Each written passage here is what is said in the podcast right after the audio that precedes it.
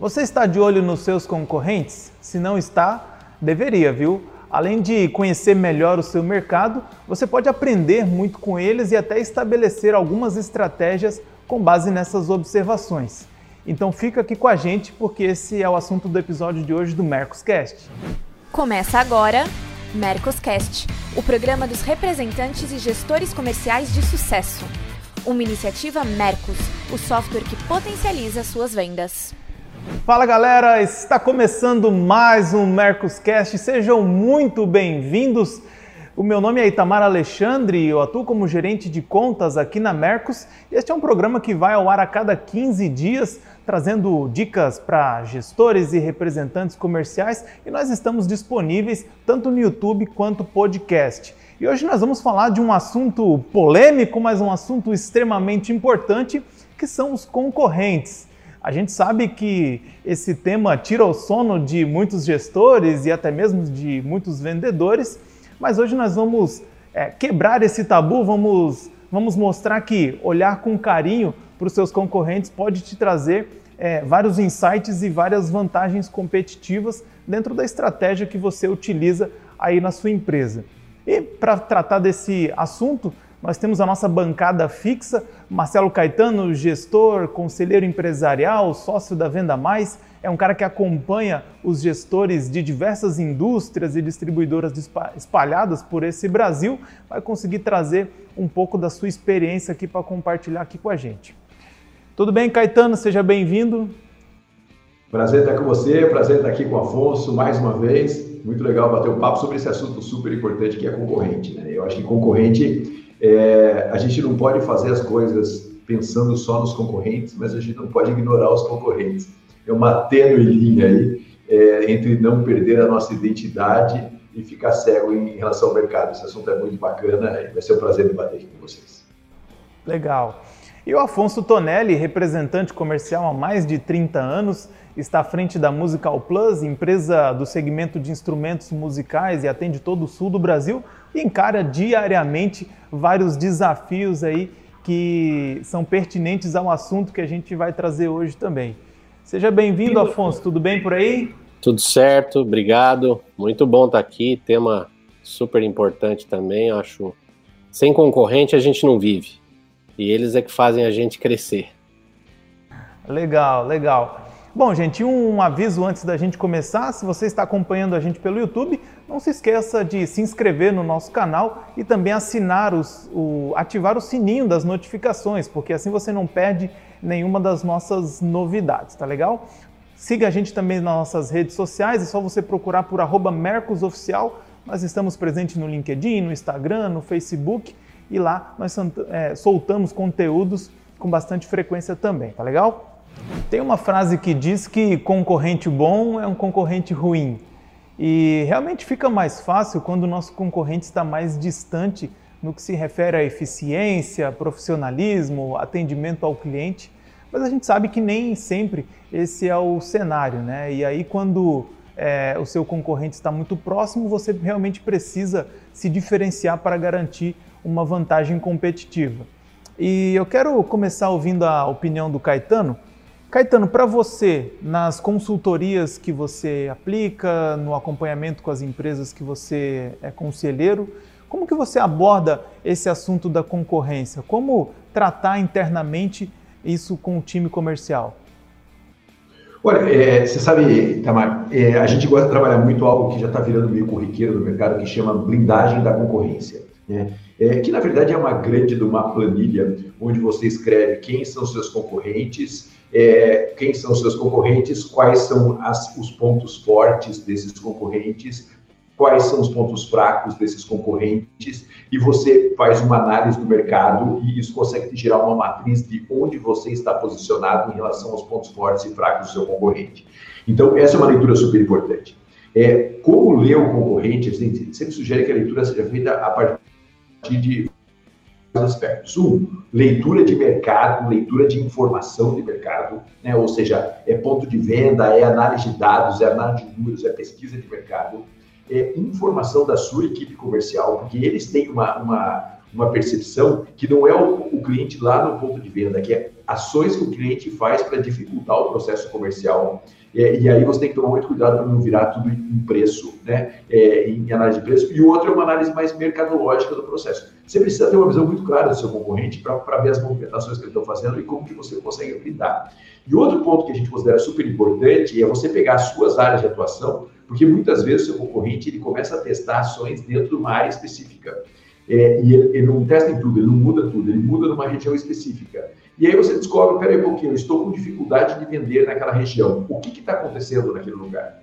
E eu preciso imediatamente colocar meus focos, minha, meu foco e minha energia lá para entender que movimento está sendo feito pelo concorrente dentro daquela região, porque isso pode refletir na minha, na minha área como, como um todo. Então, assim, a primeira coisa é a blindagem da concorrência. Né? Tanto blindagem de mix, é, quanto blindagem de precificação, é, quanto blindagem de posicionamento, é, quanto blindagem de atuação no ponto de venda, tudo isso junto, né? E o modelo comercial que ele, que ele utiliza. Então, por exemplo, às vezes a gente consegue flanquear ou pegar um flanco do, do, do, concorrente no mercado, porque ele tem uma ação comercial ou tem um modelo comercial e a gente consegue, por um outro modelo comercial, sufocar aquele concorrente. Então, ficar olhando para o concorrente é super importante. O que a gente não pode é perder a identidade da nossa empresa olhando para o concorrente.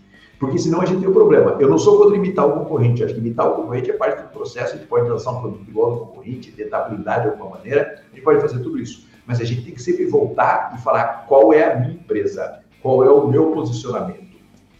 Senão a nossa empresa acaba ficando algo é, sem forma definida, porque ela vai sempre se adaptando ao que o concorrente está fazendo. No que você acredita, sempre tem que estar numa posição muito importante do seu negócio, princípios, valores e crenças sempre acima de tudo, e você precisa medir o que o concorrente está fazendo. E aí, Afonso, como é que você trata esse tema aí junto com a sua equipe? Então, na realidade, eu acho que a questão da concorrência, é, eu defendo que ela, é, ela é indispensável para a gente pensar em crescer, em pensar em, como diz o Caetano, uma blindagem, mas é você tem que primeiro saber para onde você quer ir, né? Que é o que o Caetano falou sobre os objetivos que você tem como empresa. Então, se você quer construir uma empresa de representação comercial que tem uma abrangência XYPTO, é, você quer ter tantas empresas, isso não pode mudar. Eu acho que você tem que ter o seu, o seu core business definido. Bom, definiu aí, eu acho que aí eu também não não nunca tive, não tenho dificuldade nenhuma em olhar e copiar o que um concorrente meu esteja fazendo, que eu acho interessante para o meu negócio. E também não tenho, não sofro em exteriorizar isso. Olha, copiei isso aqui do Caetano. Eu não tenho dificuldade disso porque eu acho isso super salutar. Agora, uh, Caetano disse um, uma frase num outro episódio nosso aqui que é mais ou menos é, a concepção que eu uso é usar, usar o outro lado das coisas, né? É, Caetano falou assim que quando ele vai analisar a concorrência, ele analisa se eu fosse montar uma empresa concorrente da minha de representação comercial, o que, de que modo eu montaria essa empresa? Eu, para minha equipe, eu sempre peço para olhar os dois lados, né? É, o que que o o representante de rua que você está vendo na rua aí para mim aqui, o que, que, que eles estão fazendo que você não está? O que, que eles estão fazendo que está dando certo? Ah, o teu roteiro de visita está tá de acordo com o negócio? Então, eu, eu costumo olhar a concorrência sempre do lado bom. Eu gosto de estar tá, ah, é, com ela do meu lado aqui, olhando. Eu preciso estar tá olhando para o que eles estão fazendo. Eu tenho isso como estratégia é, gosto de ver o movimento de que eles estão fazendo. Agora, uma coisa que a gente tem que pensar: a concorrência está nos olhando, né? Ela está nos vendo o movimento que você está fazendo para ela se movimentar.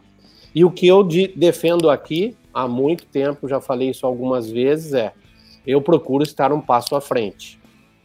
Então, é, vai de encontro a planejamento, vai de encontro a inovar, mas vai de encontro também a você, mesmo que você erre. Também é outra coisa que eu posso dizer para você e falo para o meu pessoal.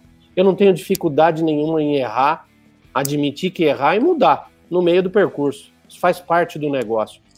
Agora, deixar de fazer, deixar de ser proativo, para mim é o maior defeito e eu costumo olhar isso na concorrência. Eu, eu acho que a concorrência nos faz respirar. Então, eu adoro ter concorrência, eu gosto de, de ter essa pressão, em aspas, que a concorrência nos impõe na rua ou que impõe a um departamento comercial. Bom, gente, já quero lançar uma polêmica aqui.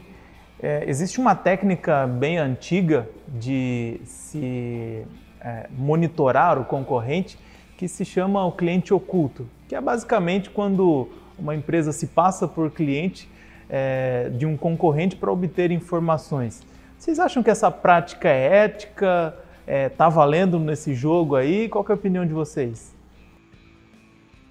Super ética, vale muito no jogo, é, é, importantíssimo, é super antigo, mas continua sendo muito importante. Então, mas deixa eu falar um negócio aqui que eu lembrei agora, da última encurralada que eu tomei no concorrente. Isso foi, foi sensacional. Mercado, é, um cliente nosso é, tem um concorrente que atua na mesma região que ele, é, e os dois fabricam duas linhas de produto o mercado entrou numa crise de abastecimento. O fornecedor parou de, for, de fornecer produto que é matéria-prima para os dois itens mais importantes que essas duas empresas trabalham. Esse concorrente imediatamente fez o quê? Ele parou de produzir o produto de menor margem, e simplesmente parou de produzir o produto de menor margem, e pegou todo o fornecimento do concorrente e jogou para produzir o produto de maior margem. O prazo de entrega dele no produto de maior margem ficou em quatro dias. E, e, como a empresa que a gente atuava demorou para fazer a leitura, que eu atuo, na verdade, sou conselheiro dessa empresa, demoramos para fazer a leitura e continuamos produzindo os dois, nosso prazo de entrega foi para o dobro dele, certo? E em um determinado momento, o produto que a gente concorria com ele, que estava produzindo sozinho, começou a faltar na nossa empresa porque a gente estava produzindo os dois. E a gente acabou ficando vendendo só o produto de menor valor.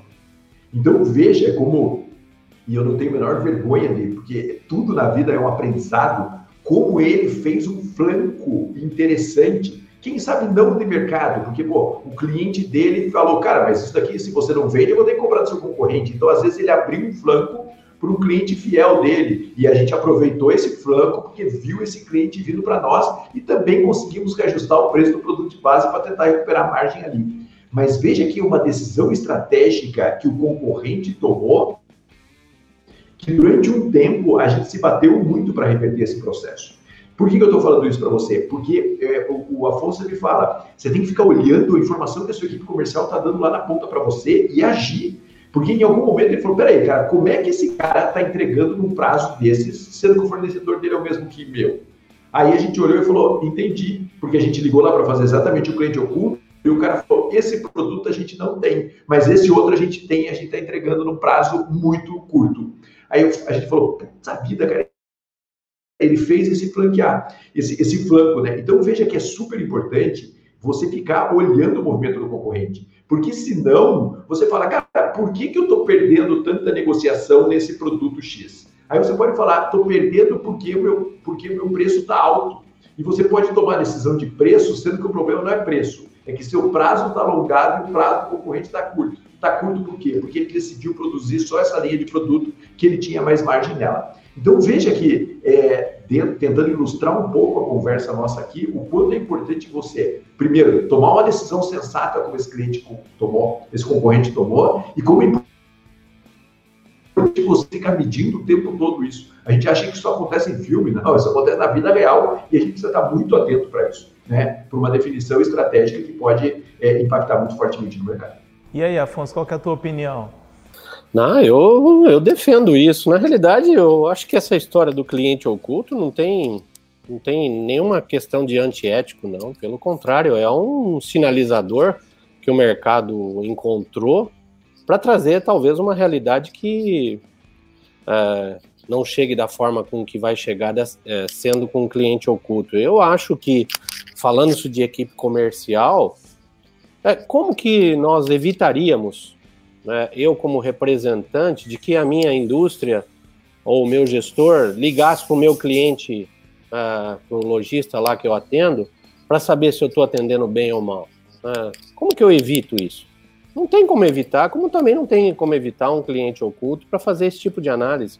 Eu acho isso super salutar e eu acho até que isso, se compartilhado para corrigir os erros que eventualmente você está cometendo é, e que a concorrência esteja fazendo, é, por que não o gestor ligar para o cliente perguntar, pô, por que, que você não está comprando meu produto X? E a gente já disse pro cara, ó, o produto X ele comprou da concorrência porque o cara deu prazo melhor, deu, é, fez algum marketing e tal. E muitas vezes ele não ouve toda a equipe comercial, ele quer ouvir na ponta.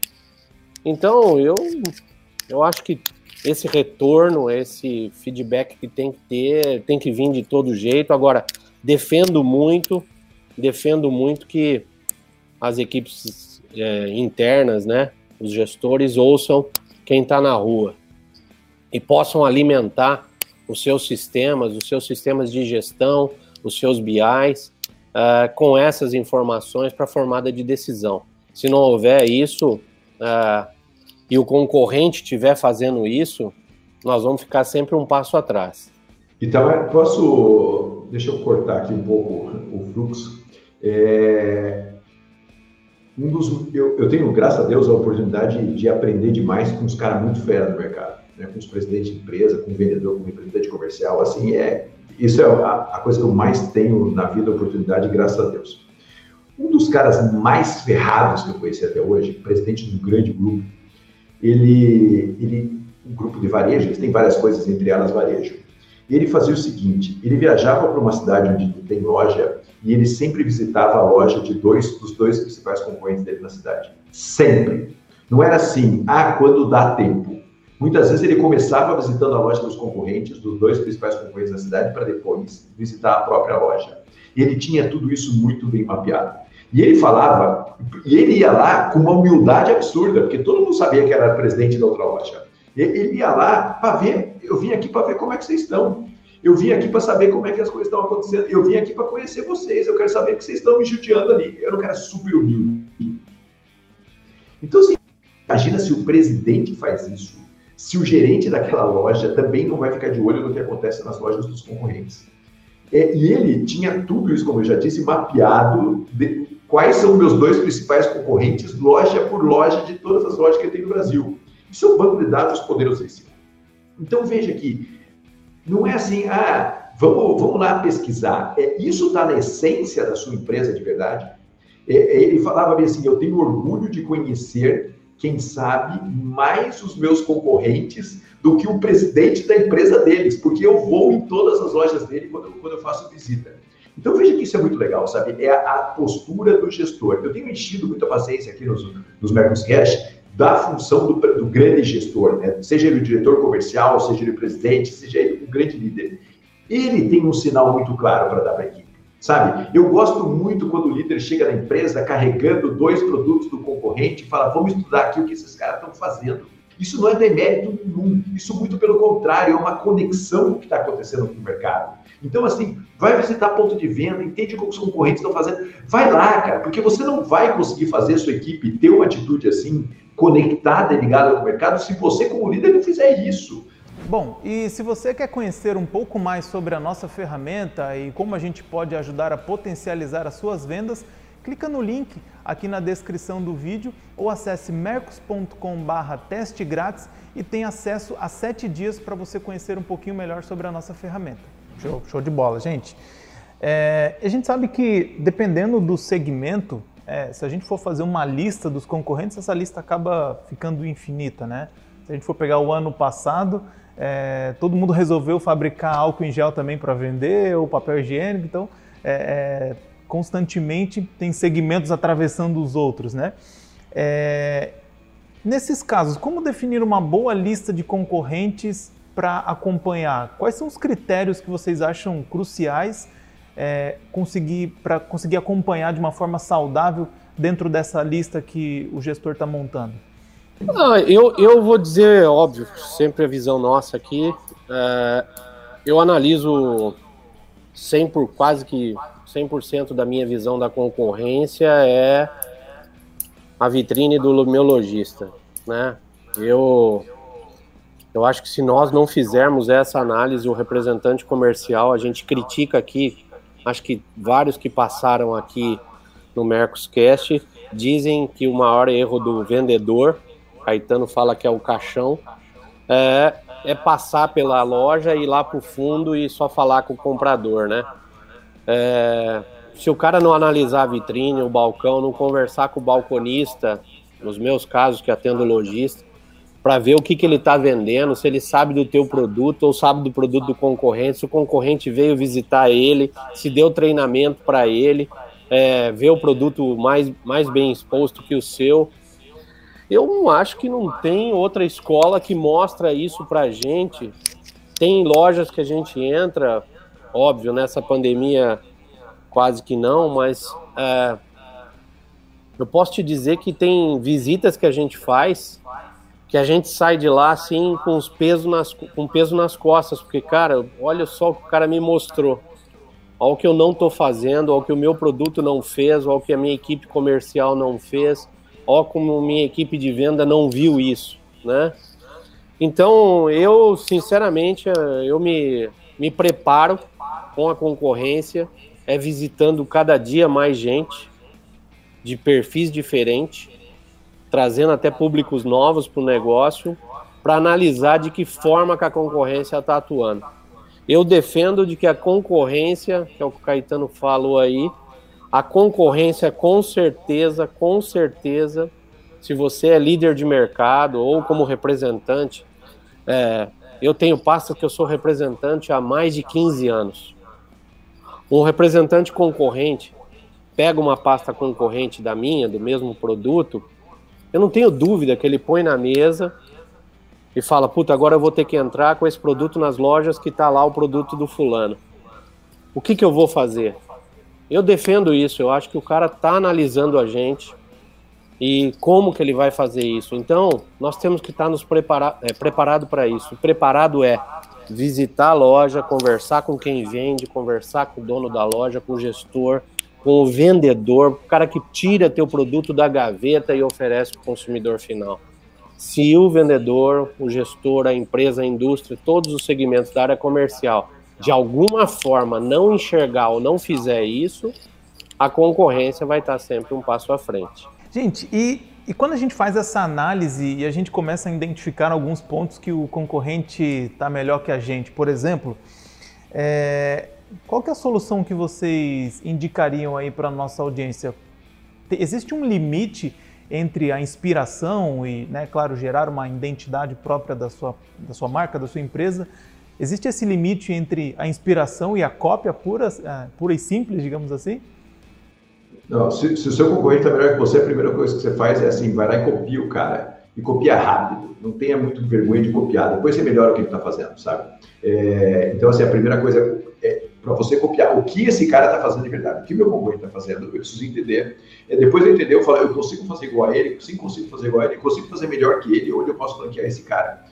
Tem que ser muito rápido esse processo, sabe, Tamara? Não dá para a gente ficar. É, isso não tem dúvida, né? É, se, se, você está tomando um couro do seu concorrente, a primeira coisa que tem que fazer é, cara, como é que eu, como é que eu imito esse cara? Como é que eu faço um movimento junto com ele aqui para surfar essa onda junto com ele? Depois eu vou pensar em ser melhor que ele. Mas no primeiro momento eu tenho que ser humilde para fazer. Acho que humildade é tudo nesse mercado corporativo. Tem uma, uma frase que eu gosto muito que é assim: o orgulho é o maior inimigo do capitalismo. É, o orgulho é o maior inimigo do capitalismo. Então, se você tem muito orgulho, você vai ter um grande, vai ter um grande problema. Então, não tenha vergonha de tentar entender o que seu concorrente está fazendo e às vezes ir lá e imitar, sabe? E levantar informação mesmo, isso é agressivo isso daí. É, depois você vai fazer melhor que ele, ou se você conseguir entender já fazer melhor que ele, ótimo, mas se não, vai lá e imita o que o cara está fazendo. E, ó, ah, lançou um produto num flanco que eu não tinha. Cara, isso aqui vai me deixar desprotegido. Vai lá, lança um produto parecido, cara. Não tem vergonha nisso, nenhuma vergonha nisso. Ocupa aquele espaço junto com ele. Incomoda aquele concorrente, porque depois que ele cresceu lá dentro, vai ser muito difícil de tirar. Então, é isso. O orgulho é inimigo do capitalismo. Legal. Quer complementar, Afonso? Ah, eu, eu defendo exatamente isso. Não tem. Em algum momento, é, eu, eu fiz uma, uma questão de copiar, né? Eu fiz uma. Há 15 anos atrás, eu fiz uma feira regional do meu setor. Vários vieram é, e me copiaram. Alguns fazem melhor que eu. Nenhum problema nisso. Agora, eu não fui o primeiro a ter um canal de, de B2B. Eu olhei para os lados, eu vi que o negócio eu teria que ter, eu fui fazer. Eu fui atrás, fui de buscar isso. Então, gente, não tem nenhum problema. Agora, é, equipe comercial. Qual o problema de você copiar a gestão que o cara está fazendo? Eu procuro é, consultores para a mudança de carteira que eu fiz dentro da, da, da, Musical Plus foi exatamente o que olhando o que os outros estavam fazendo. Ó, abrir região não está funcionando, pô. Você manda o cara é, fazer a região de Joinville a Chapecó, ele não vai conseguir fazer, né?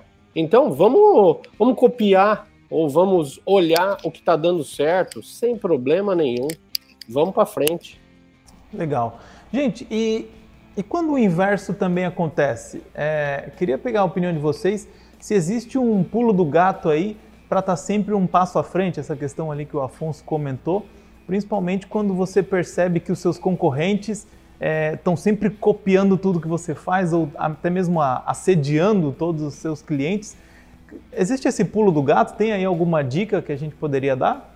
Ah, não, não tem, não tem. Eu sou, eu não, não tem muito esse pulo do gato, sabe, Tamara? Eu acho que é, é, é você estar tá, é, é você tá conectado com o mercado, tá recebendo informações sobre isso o tempo inteiro. É você ter um painel para falar de concorrência, por exemplo, dentro da sua reunião mensal de resultados. É você é, ter uma, é, uma ouvidoria de, de ações de concorrentes no mercado. É, não tem muito. Você tem que saber o mais rápido possível e reagir o mais rápido possível. É isso. Você tem que estar conectado e, e, e com os ouvidos abertos a, ao que, a que a sua equipe fala, o que o mercado está falando, ao que o seu cliente está falando. Então, assim, às vezes a gente é, não pergunta, por exemplo, para o cliente, né? Fazer uma pesquisa muito simples com o cliente, falar, cara, você consome o meu produto, além do meu produto, que outro produto você consome similar ao meu produto?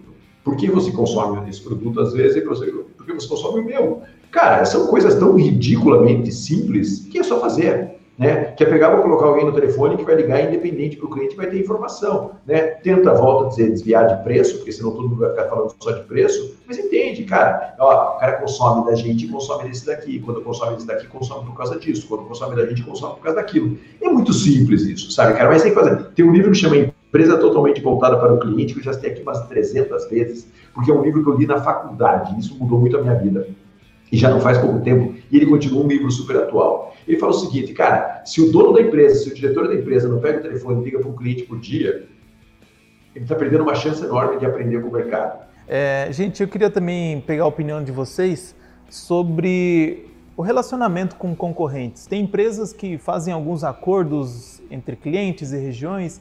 Eu já vi até casos de empresas que, é, dentro de uma rua, dividem os clientes com seus concorrentes.